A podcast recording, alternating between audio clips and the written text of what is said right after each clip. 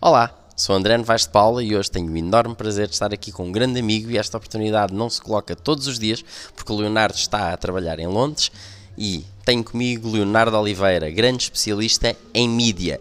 E hoje vamos falar sobre um assunto extremamente interessante. Devemos ter o nosso trabalho in-house ou numa agência? Como é que é melhor desenvolver?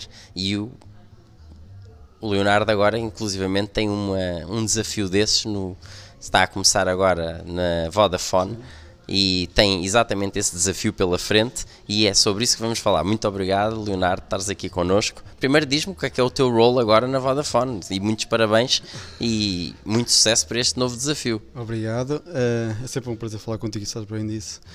Uh, a role em si é Senior Global Media Manager.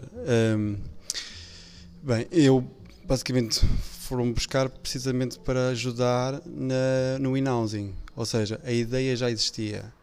Agora, de que forma e que iria ser realizada e que está a ser concebida, um, ainda estava por apurar.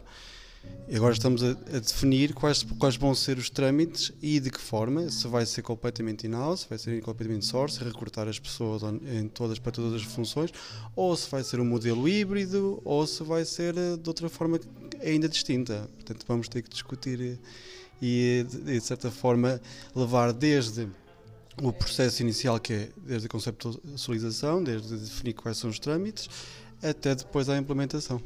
Então, agora agarro já nisso e muito obrigado por essa fantástica explicação e muito, muito sucesso, porque não deve ser uma tarefa fácil. Explica-me quais é que são as vantagens e desvantagens de um modelo ou de outro e depois já falamos dos modelos híbridos, mas agora de um, de um e do outro. E tu já estiveste do lado da agência, estás agora do lado de cliente, portanto conheces perfeitamente ambas as realidades. Isto é, é muito mais complexo, é mais abstrato do que se pode pensar, porque primeiro neste caso particular é globalmente, não é só um país, não é, não é só um mercado. É, e se, por exemplo, em Portugal já é difícil recrutar é, talento que, que tenham umas skills específicas. Se formos a pensar globalmente, há países onde é muito mais difícil recrutar. E depois não é só para uma função, é para várias funções. Por exemplo, em mídia temos desde programático, temos paid search, temos display, temos paid social. E são muitas roles, são muitas funções, depois com vários níveis, com, vários, com diferentes responsabilidades e com diferentes skills que, que temos que temos que recrutar. E, eh, e depois, além de, de, recrutar, é preciso manter essas pessoas motivadas, porque para, para conseguir que elas fiquem e que tenham motivação, motivação para, para permanecer na, na empresa. E isso, isso não se faz de um dia para o outro. É preciso estabelecer processos, estabelecer estímulos e, e de certa forma, manter esses ativos eh, contentes. Não é? E por isso é que, neste caso em específico, não estamos a, a pensar de certa forma, cortar relações uh, com, com, com, a, com a agência, com as agências, não é só uma, são várias, mas é de certa forma uma colaboração que terá moldes diferentes, mas continuamos, tentamos continuar em, um, com, esse, com essa colaboração. E diz-me uma coisa, para quem está numa empresa e que resolve ter tudo do seu lado, portanto, sem agência, quais é que tu achas que são os grandes desafios? É precisamente a motivação e depois a, a parte de manter-se on top uh, em, em, todos, em todas as vertentes, as especialidades de, de mídia, porque se formos a falar de, de paid social, há sempre coisas a surgir, ou paid search, sempre, coisas, sempre novas fitas, novas funcionalidades, novas ferramentas. As agências, como têm uh, vários clientes e têm muito mais acesso à informação, até dos, do, dos vendors, de, dos Googles, do Facebook, de todas as plataformas, têm muito mais acesso e mais rapidamente formação e, e acesso à informação do que têm normalmente os clientes se fizerem diretamente. Então, e esses recursos, é, é, esses essas pessoas especializadas chegam lá facilmente uh, e aprendem, desenvolvem e de certa forma implementam logo aquilo que, que, que, aprenderam de certa forma muito mais rap rapidamente do que no lado, no lado do cliente. E depois é a forma de como é que vamos manter estes recursos felizes no lado do cliente, de que de certa forma também eh, conseguimos ter uma perspectiva de carreira para eles, porque se de um lado do cliente, para onde é que eles vão subir, não é? E no lado da agência há vários, vários, vários, vários sítios onde podes ir, normalmente, normalmente. Há vários sítios para onde podes ir.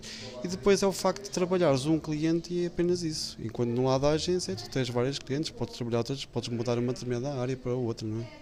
Então, e agora, imagina um cliente que não tem praticamente recursos internos e que só quer trabalhar com uma agência. Pronto, tem alguém que obviamente coordena, mas quer somente trabalhar com agência ou agências. Quais é que são aí os grandes desafios, as vantagens e desvantagens nesse caso? Bem, agência só. E depois há outra coisa, que é trabalhar só com uma agência ou com várias agências. Sim, claro. Pode ser. Mesmo, há agências que dividem dentro de, de, um, de um, determinado canal, por exemplo, dividem entre. Um, agências, não clientes, que dividem o, trabalho uh, entre várias agências num determinado canal. Um, ah, em termos de limitações, é o know-how, é a data que chega lá, é a expertise é a facilidade e a flexibilidade em termos de fazer as coisas de um momento para o outro e é ter toda aquela informação do lado deles e perceberem o que é que podem fazer com ela. Porque aí estamos à espera que o cliente, a agência tenha a proatividade de dizer, olha, nós temos isto, temos aquilo, temos aquilo, podemos fazer isto e aquilo e aquilo, correto? Se, se tivermos tudo do lado da agência, dependemos deles. Se estivermos do nosso lado e soubermos o que é que podemos fazer com ela, aí temos toda, toda essa possibilidade. E agora vamos ver então modelos híbridos, em que temos recursos internos que fazem trabalho e a agência que depois dá apoio. Como é que se dividem as tarefas? O que é que calha a cada um, no teu entender? Como é que deve ser esse modelo híbrido e quais é que são as variações? Porque é uma gradação, não é? Ou mais para um lado ou mais para o outro. Isso é, poderá ser um, acho que é cada vez uma, a, a tendência, porque é, vê-se muitos, muitas, muitas, muitos clientes a passarem a fazer in-house. É quase uma, uma trend. E as agências a tentarem dar suporte em termos de inovação, em termos de consultoria e em termos de auditoria. Essas três são as três principais vertentes. Eles veem o que está a ser feito, dão, dão algumas sugestões, trazem inovação e trazem também aquilo que é o treino, consultoria e é o, o treino para, para, para os recursos. E acho que é um dos modelos que, que, se vê adotar muito hoje em dia.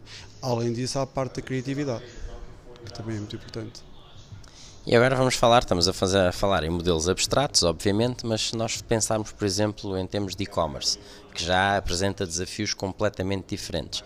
O que é que tu achas que são as variantes que nós encontramos aí nesse caso? Porque muita coisa também depende do cliente, em termos de negócio, de conhecimento de negócio, já envolve outro tipo de meios.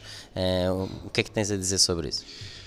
O e-commerce já estamos a falar de, começamos a falar de métodos de pagamento, começamos a, a, a falar de como é otimizar para melhorar a taxa de conversão quando o utilizador já está num processo adiantado, quando o utilizador já, já quis o produto, é? já, eh, já está com o objetivo de obter o produto. Um, ehm, aí há, há, muita coisa que pode ser feita, é, até no, no, processo de follow-up, é? mas eu acho que a principal vantagem das, das agências relativamente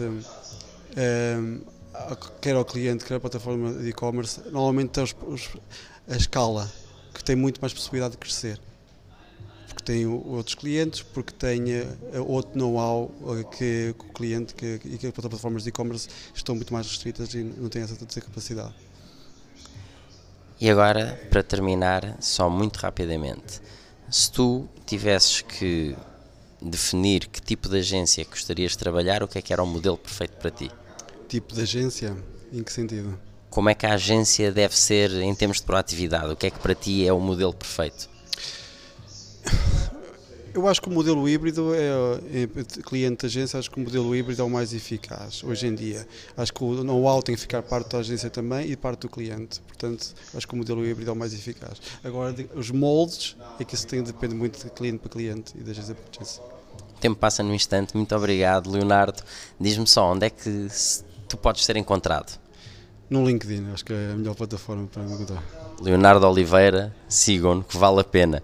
Uh, sou André Novaes de Paula, mais uma vez, continuem aqui com as entrevistas com o Marketing Guru, já sabem que me podem encontrar no YouTube, no Facebook, no Twitter e no LinkedIn também. Muito obrigado, até à próxima entrevista. Obrigado, Léo. Obrigado.